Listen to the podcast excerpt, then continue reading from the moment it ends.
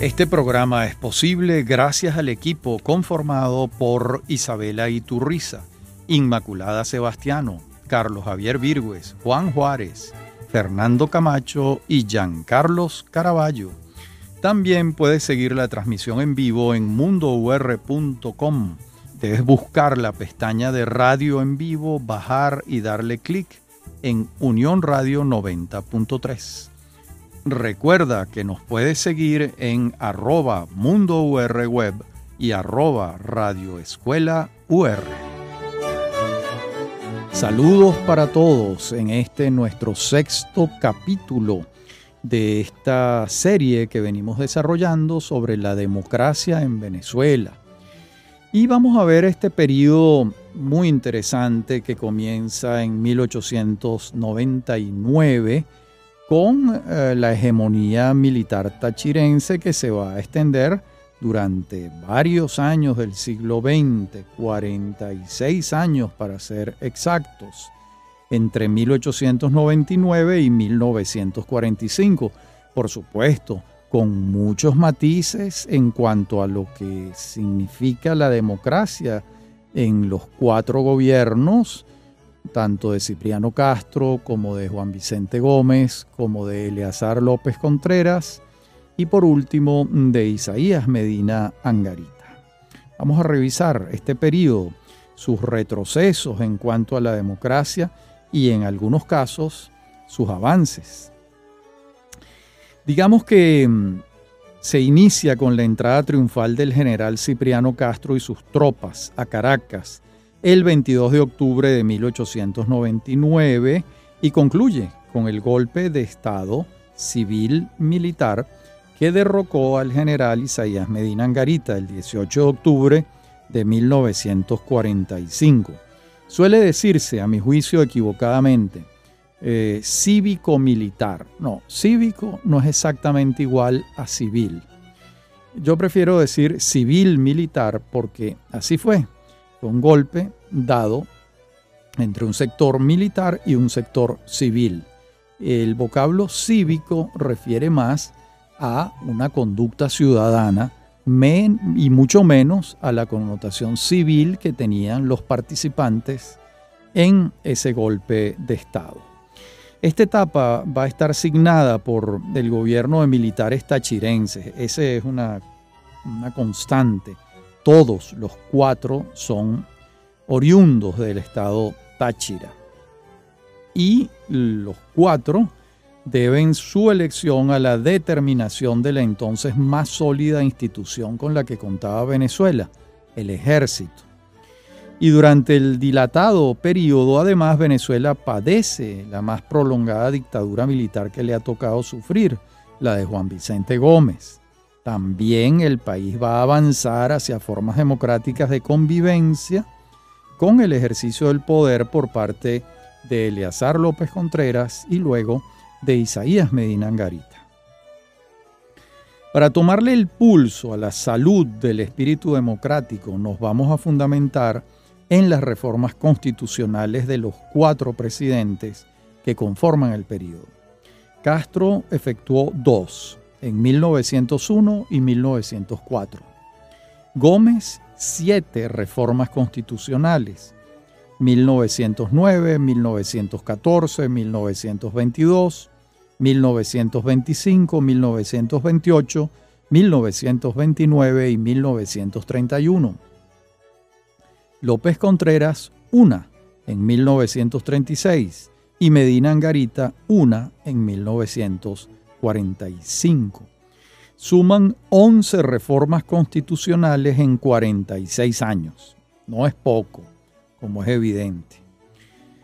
El gobierno de Castro va a iniciarse con la incomodidad no manifiesta del grupo de andinos que lo acompañan en la aventura, ya que a partir del paso de Castro por Valencia, se hace acompañar por lo que se llamó entonces el Círculo Valenciano que en cierta medida impidió que los andinos detentaran todos los puestos de mando en el gobierno de Castro. Sin embargo, la ascendencia de Castro sobre sus paisanos comandados era suficiente como para mantenerlos satisfechos. Por otra parte, la influencia de los valencianos en el gobierno de Castro no fue óbice para que los andinos ocuparan otros destinos públicos, por supuesto. Luego, durante la larga dictadura de Gómez, la presencia andina en el gobierno se pronunció mucho más. En todo caso, con la llegada de Castro al poder comienza el largo camino de mando de un gentilicio que no había gobernado antes de esa manera. Esto no quiere decir que en gobiernos anteriores no hubiesen figurado andinos en puestos claves del aparato del Estado. Y tampoco quiere decir que los andinos estaban completamente aislados del resto del país. Por lo contrario, la región era de las principales productoras de café y contaba con un desarrollo propio, incluso muy superior al de otras zonas del país. Además, por razones históricas, no contaron con mano esclava durante el periodo colonial, lo que obligó a las familias andinas a trabajar la tierra ellas mismas y a llevar la administración de sus fincas con criterios económicos muy exigentes. De estas familias proviene la mayoría de los tachirenses que llegan al poder con Castro, entre ellos su sucesor y compadre, Juan Vicente Gómez. En cuanto a la legalidad del mandato de Castro, recordemos que irrumpe con su revolución buscando restaurar el hilo constitucional que dice haber roto Andrade. De modo que mediante decreto del 27 de octubre de 1899 sanciona la vigencia de la Constitución Nacional de 1893. Sin embargo, muy pronto, como era usual, va a convocar a una Asamblea Nacional Constituyente para que redactara una nueva Carta Magna. Esta constitución se aprobará el 29 de marzo de 1901. ¿Qué novedades trae? Fija el periodo presidencial en seis años. Pues por aquí ya tenemos una trompeta. Sin reelección inmediata y establece un nuevo método para la elección del presidente de la República.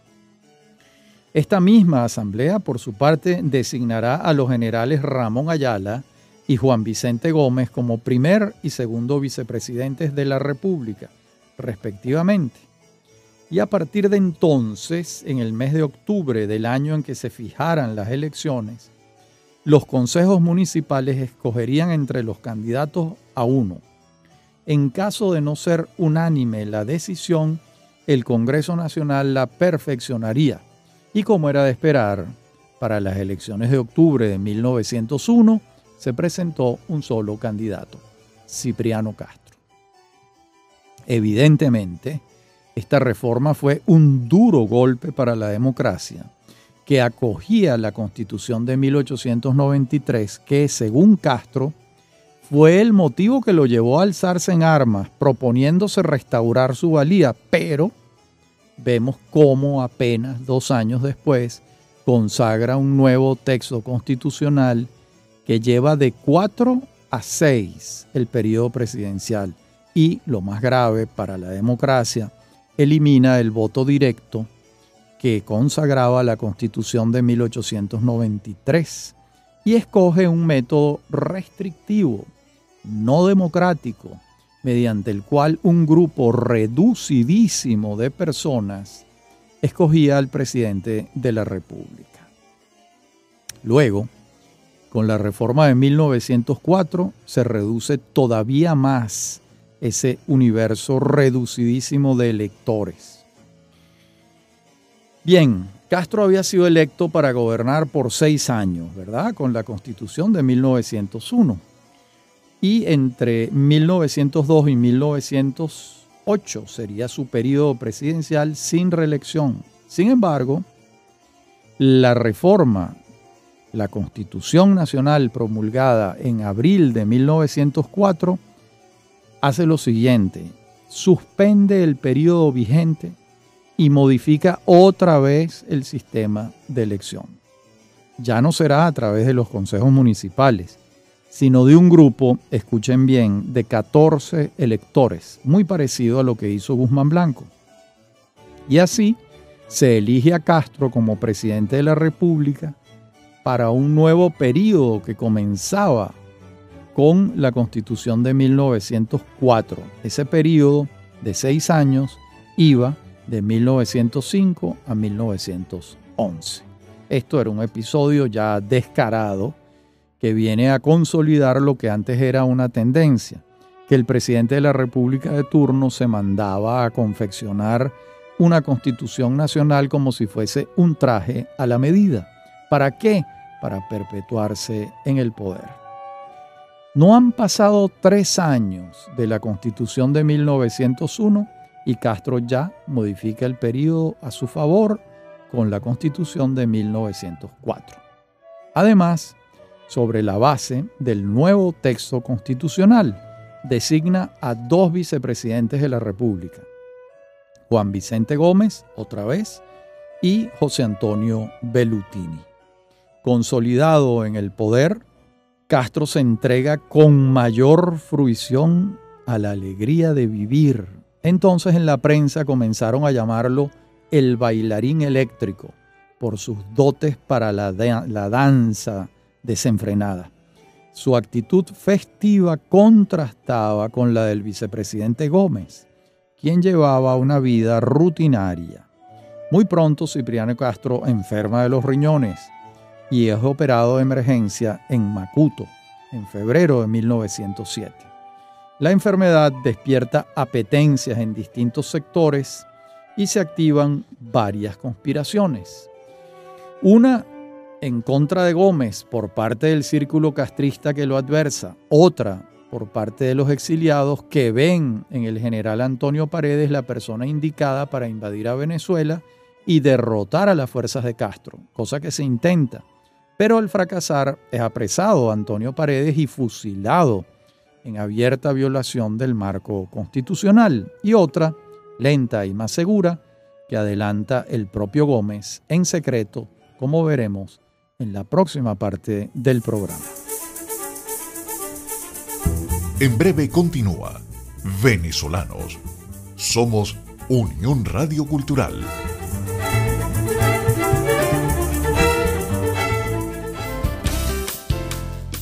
Estás escuchando Unión Radio Cultural.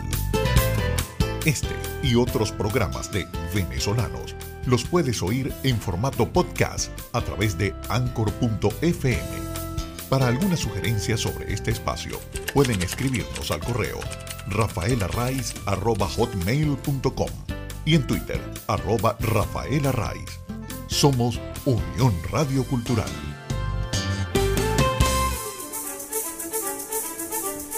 Estamos de regreso con Venezolanos. Somos Unión Radio Cultural.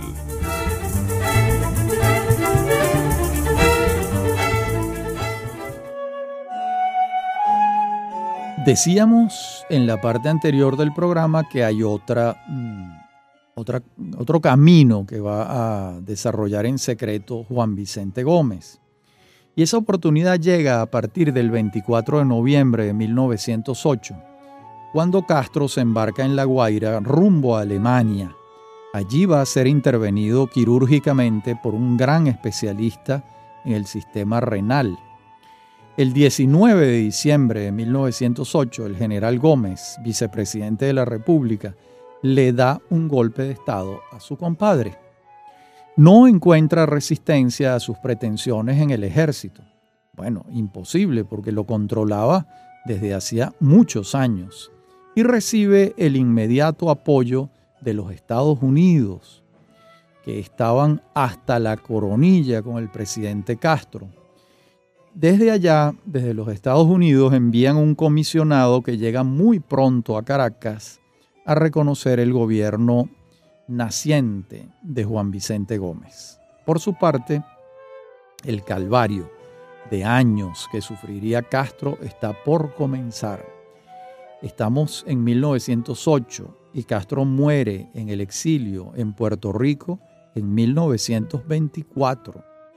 De modo que son 16 años de exilio después de haber pasado todo tipo de vicisitudes que sería muy largo relatar. Además de que estaríamos haciendo un cuento fantástico, que no se trata eh, del objeto, mm, no es el objeto de este programa. Gómez de inmediato destituye a los ministros del gabinete fieles a Castro e inicia una persecución contra los jefes militares que respondían órdenes de Castro. Además, para blindar su acción, ordena enjuiciar al general Castro por intento de asesinato del vicepresidente de la República y por fusilamiento del general Antonio Paredes en 1907. De tal modo que el golpe de Estado está perfectamente embestido de las formalidades legales. Dicho de otra manera, el vicepresidente ha reaccionado contra el presidente que ha ordenado matarlo, de modo que al asumir la presidencia no se ha roto el hilo constitucional. Esta es la trama legal que envuelve el hecho, el argumento jurídico de Gómez.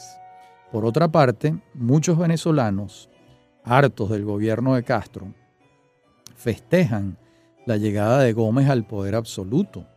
Y él invita a los exiliados a regresar al país, abre las puertas de las cárceles para los presos políticos y acepta la libertad de prensa.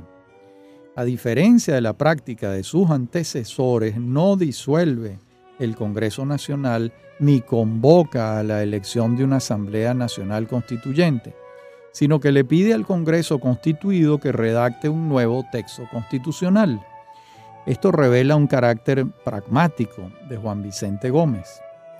La reforma de la Constitución Nacional devuelve la República a los 20 estados que había fijado la Carta Magna de 1864, aquella que era una constitución federal. Además, reduce el periodo presidencial a cuatro años y crea una figura nueva que es el Consejo de Gobierno. Lamentablemente no restituye el voto directo para presidente de la República y este pasa a ser elegido por el Congreso Nacional. Los diputados de este Congreso tampoco son elegidos de manera directa, sino mediante el sistema de segundo grado. Como vemos, el proceso de centralización del poder en unas solas manos seguía en marcha en el marco de la Constitución Nacional de 1909, Gómez es designado por el Congreso Nacional el 25 de abril de 1910 general en jefe de los ejércitos y dos días después, nótese el matiz aquí, es electo presidente de la República para el periodo constitucional 1910-1914. En 1913, de acuerdo con la Constitución Nacional vigente, debían convocarse elecciones indirectas. Pero el general Gómez pensaba distinto y ante la hipotética invasión del general Castro por las costas de Falcón, ¿qué hace Gómez? Suspende las garantías, se declara en campaña, fija su cuartel general en Maracay y el doctor José Gil Fortul entonces presidente del Consejo de Gobierno, queda encargado de la presidencia de la República. Mientras algunos de los que acompañaban a Gómez en este Consejo de Gobierno no continuaron en esta aventura gomecista. Así fue como salieron del gobierno los generales Leopoldo Baptista y Ramón Ayala, entre otros, produciéndose un primer cisma en el equipo gubernamental. Gómez entra a Caracas triunfante en enero de 1914 y en abril un Congreso Nacional de Plenipotenciarios lo designa presidente provisional de la República y comandante en jefe del ejército. Pero la disposición constitucional vigente de ejercer la presidencia de la República desde Caracas, al parecer, lo incomoda, por lo que encuentra una solución. Designa un presidente provisional, que no es él, por supuesto, designa al doctor Victorino Márquez Bustillos. Finalmente, la Constitución Nacional de 1914 es promulgada el 13 de junio y establece el periodo presidencial de siete años. El 3 de mayo de 1915, el Congreso Nacional eligió al general Gómez para el periodo 1915-1921, pero el tachirense no quiere abandonar Maracay para vivir en Caracas, no le gustaba Caracas. Y entonces designa al mismo Márquez Bustillos como presidente provisional. Y así estuvo durante seis años el doctor Márquez Bustillos, mientras el general Gómez ostentaba el extraño cargo de presidente electo y comandante en jefe del ejército. Bueno, evidentemente el poder lo detentaba el jefe del ejército, mientras que el presidente provisional se encargaba de los asuntos de rutina del Estado, en una situación muy particular, porque era provisional, pero estuvo siete años provisional el doctor Márquez Justillo. Y como se acercaba el fin del periodo presidencial 1915-1922, el general Gómez promueve una nueva reforma de la Constitución, cosa que se materializa en junio de 1922. La reforma establece de nuevo los cargos de vicepresidentes de la República y sobre la base del texto, el Congreso elige a Juan Vicente Gómez como jefe de Estado para el periodo 1922-1929. Los vicepresidentes designados serán Juan Crisóstomo Gómez, llamado Juancho, como primer vicepresidente, y de segundo vicepresidente el hijo de Gómez, el general José Vicente Gómez. Como vemos, una epifanía del nepotismo y la prefiguración de una suerte de dinastía. El periodo se va a mantener en siete años y se permite la reelección inmediata. Como lo había establecido el general Monagas en la Constitución de 1857. En 1925, el general Gómez se empeña en otra reforma constitucional que va a resolverle una incomodidad. ¿Cuál era? Según la Carta Magna vigente, el presidente de la República no podía permanecer más de 25 días fuera del asiento del poder, Caracas. De modo que se levanta esta prescripción y además se eliminan las dos vicepresidencias y se crea una sola, la de su hijo José Vicente Gómez. En 1928 se acomete una nueva reforma constitucional para eliminar el cargo de vicepresidente de la República, ya que el hijo de Gómez, José Vicente, ha sido tocado por la desconfianza de su padre. En esta oportunidad se introduce en la Constitución Nacional el inciso 6 del artículo 32 el que prohibía la propaganda comunista o anarquista en Venezuela. Este va a ser un artículo importante en el futuro. Luego, en 1929, tuvo lugar otra reforma que introducía cambios en el periodo presidencial que se iniciaba en 1929 y concluiría en 1936. La reforma establecía que el jefe del ejército compartiría funciones de jefe de Estado con quien fuese electo presidente de la República. Gómez recomienda al Congreso Nacional que designe a Juan Bautista Pérez, quien venía desempeñándose en la presidencia de la Corte Federal y de Casación, y propone Gómez que se le designe a Pérez como presidente de la República y Pérez va a detentar el cargo en las condiciones descritas hasta 1931, durante dos años. Entonces, por conflictos en el interior del gomecismo, se ve obligado a renunciar. Y ahora viene la séptima y última reforma que Gómez le hace a la Constitución. Fue sencilla. Se reunieron en un solo cargo las funciones de presidente de la República y comandante en jefe de los ejércitos. Y el designado no fue un misterio para nadie, Juan Vicente Gómez. En la próxima parte del programa veremos otros eventos vinculados con esta historia que venimos relatando de la democracia en Venezuela.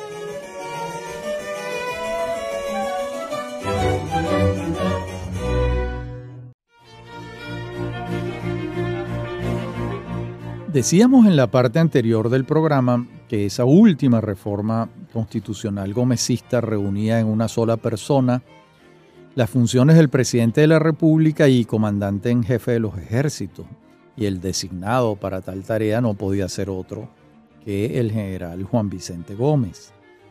Pero la afección prostática que padecía Gómez desde 1921 terminó por minarle la salud. Sus últimos días fueron de severos padecimientos hasta que falleció el 17 de diciembre de 1935 en su cama en su residencia de Maracay. Terminaba así la más larga dictadura militar que ha habido en Venezuela y un gobierno cuyo balance es complejo y hasta contradictorio. No cabe la menor duda de que las libertades políticas fueron conculcadas durante su mandato, mientras que las económicas no, aunque muchas veces el general Gómez se empecinaba en comprar unas tierras y al dueño no le quedaba otra alternativa que vendérselas. Tampoco cabe duda de que el fenómeno del caudillismo finalizó en sus manos severas también es cierto que su gobierno puso orden en la hacienda pública, al punto de haber pagado la totalidad de la deuda externa contraída a finales del siglo XIX.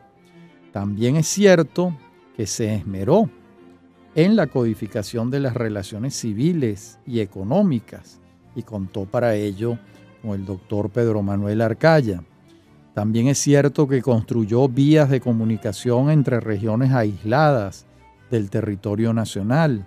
Y finalmente, también es cierto que fortaleció primordialmente al Ejército Nacional, al punto tal que se erigió como la más sólida institución de la República, con todos los problemas que esto trae. También el Estado Nacional se consolidó durante su mandato ya que el caudillismo que lo precedió atentaba contra la instauración de un Estado que propendiera a la unidad nacional. Paradójicamente, Gómez irrumpió en la vida pública junto con Castro, al frente de unas montoneras caudillistas, y falleció dictador, habiendo vencido a todos los caudillos que buscaron derrotarlo.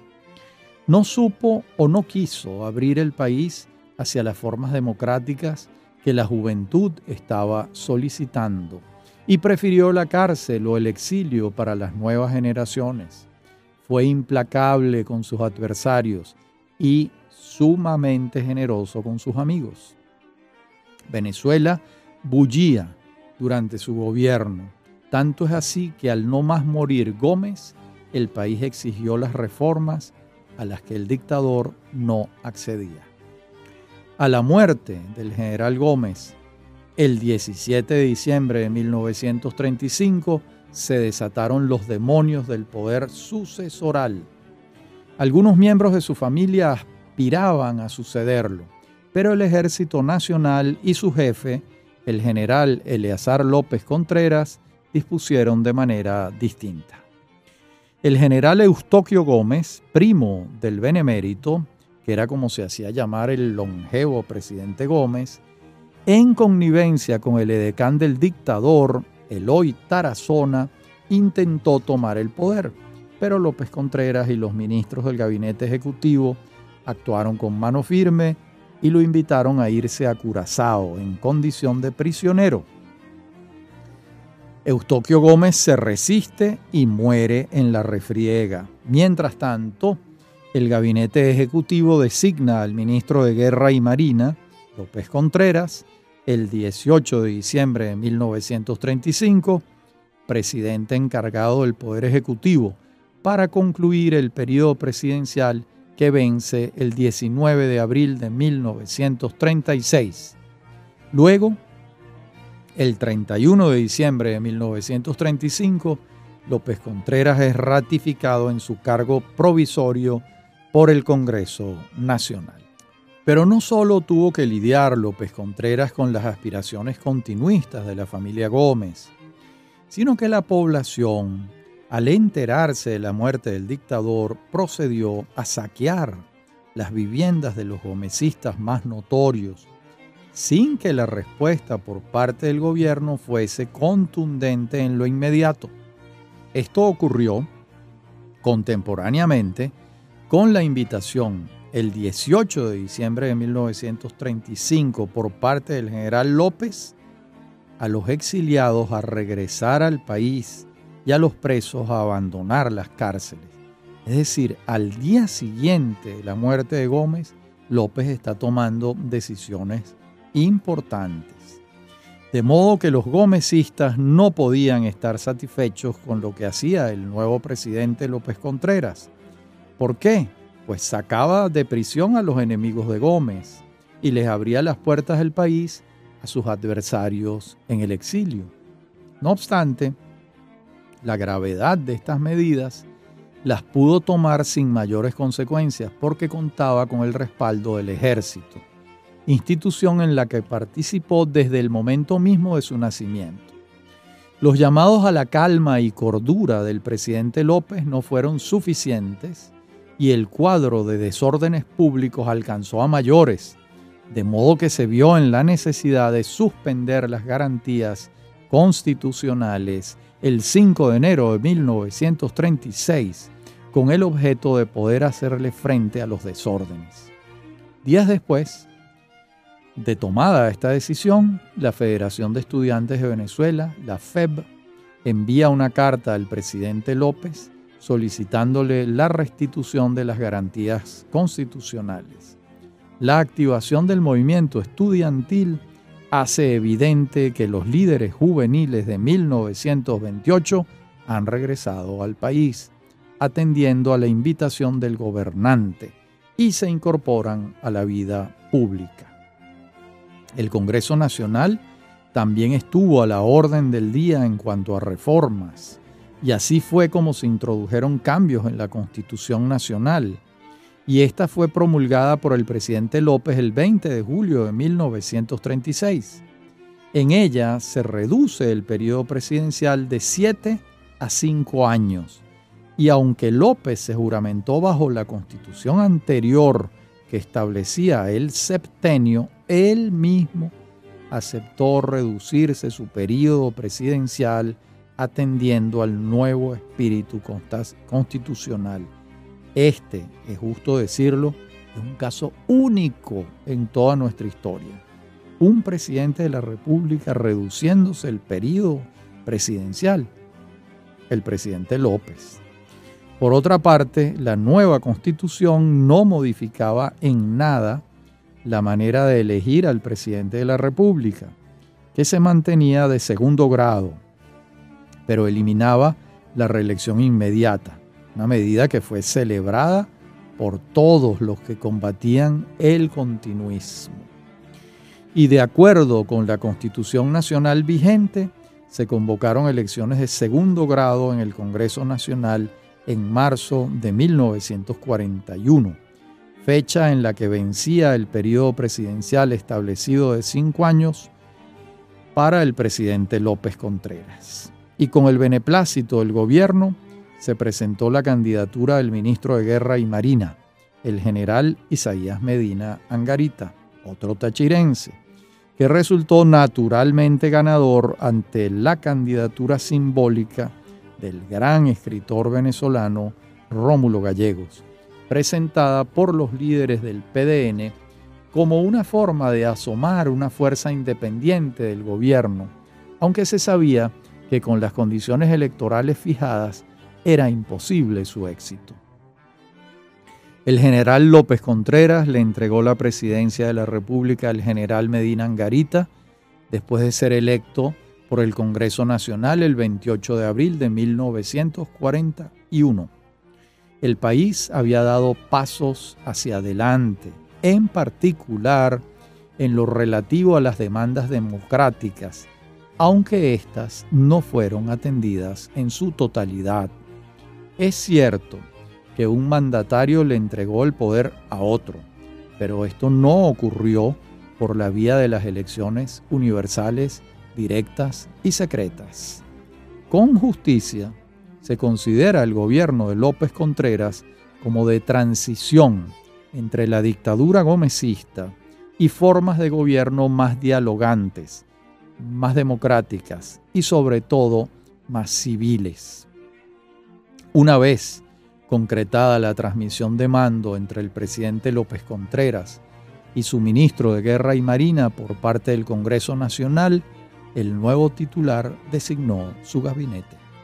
Las primeras medidas causaron sorpresa en la población ya que se creía que el nuevo presidente sería de mano dura, y la verdad no fue así. De inmediato se comenzó a disfrutar de una absoluta libertad de prensa, al punto tal que un grupo de empresarios decide fundar un nuevo periódico, Últimas Noticias, y otros comenzaban a pensar en la fundación de nuevos órganos de prensa. También comenzó a ocurrir de inmediato que el presidente Medina no siendo un simple acólito del expresidente López, se distinguió por su absoluta independencia de criterio. Venezuela entraba en otro espíritu, en otro espíritu, con esta presidencia de Isaías Medina Angarita, como veremos con un poco de mayor detalle en la próxima parte del programa.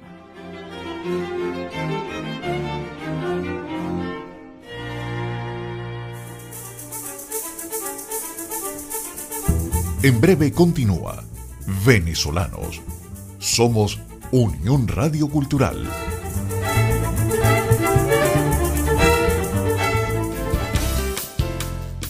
Estás escuchando Unión Radio Cultural.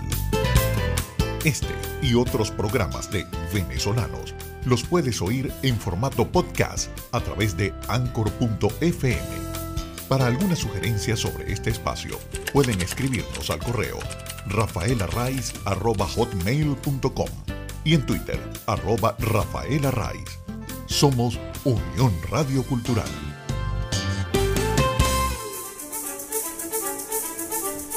Estamos de regreso con Venezolanos.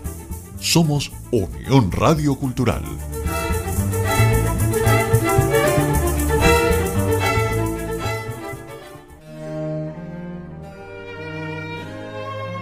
Cuando se examina con serenidad la apertura política iniciada por Medina Angarita en 1941, se hallan aspectos extraños, inexplicables. Por ejemplo, se autoriza la Fundación de Acción Democrática en septiembre de ese año.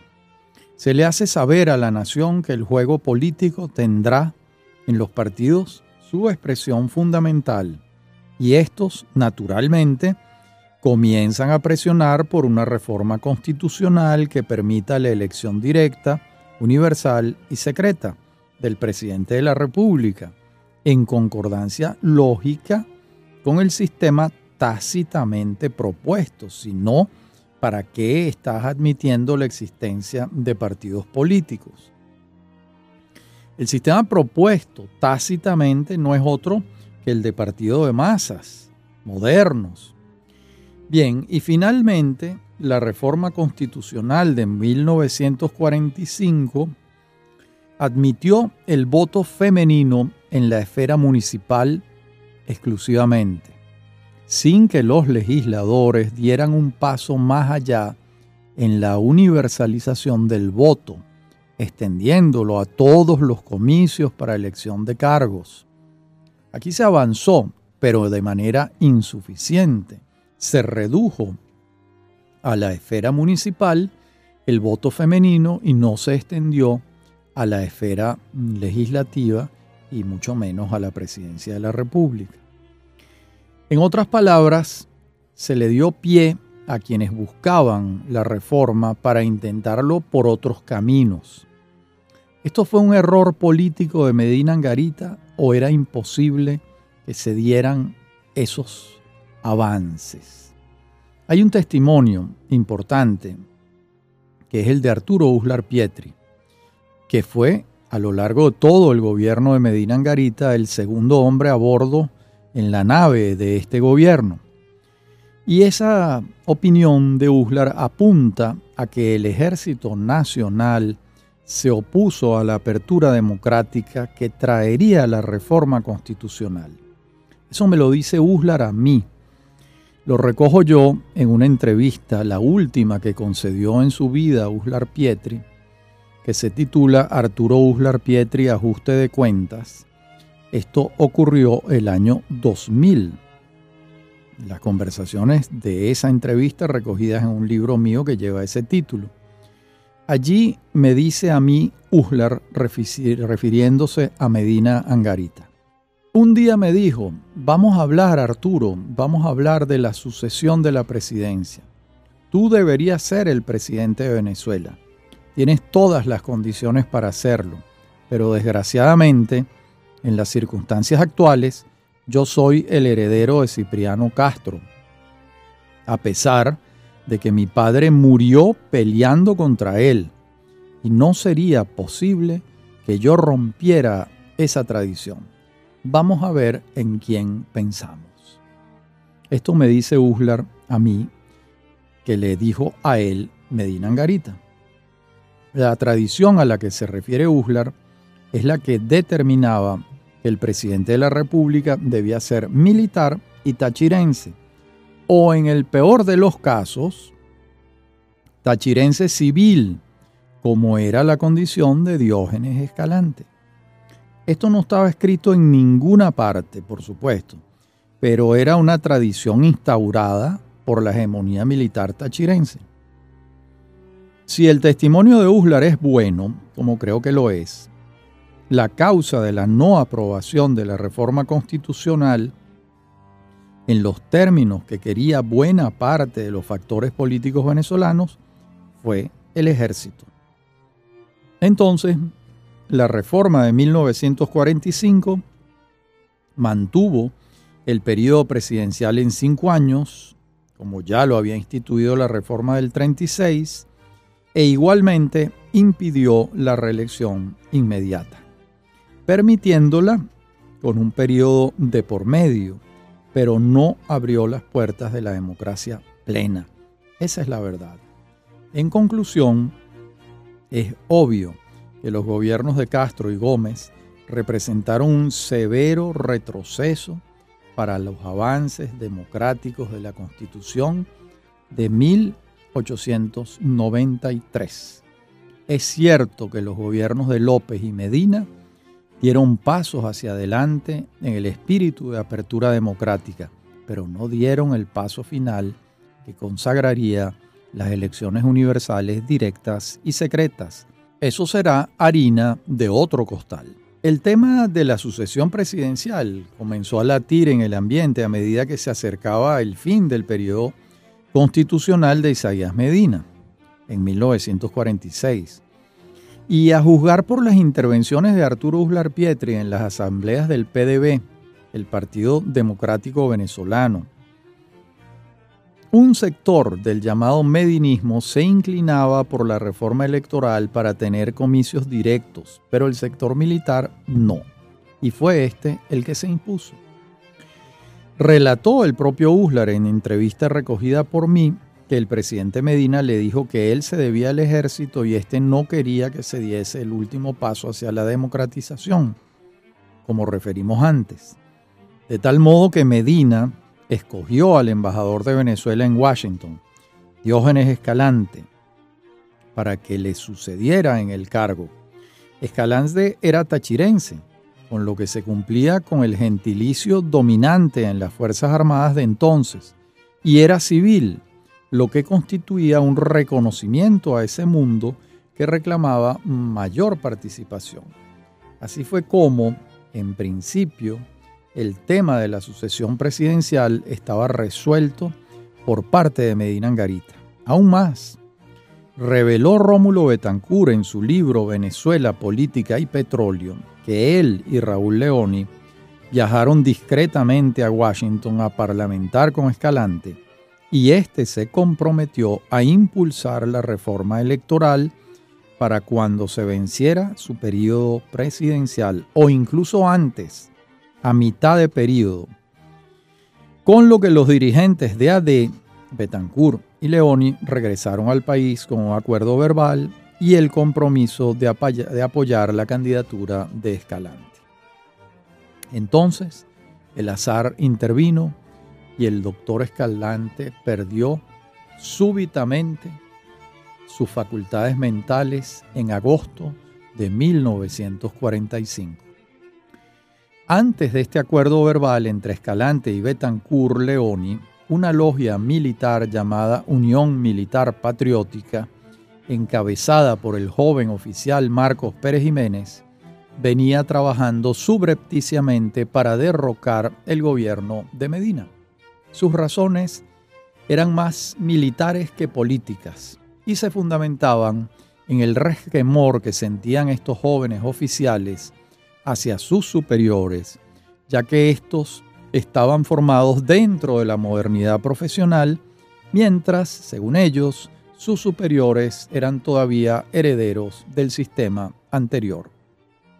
Además, los sueldos de los militares eran extremadamente bajos, lo que se sumaba al descontento castrense.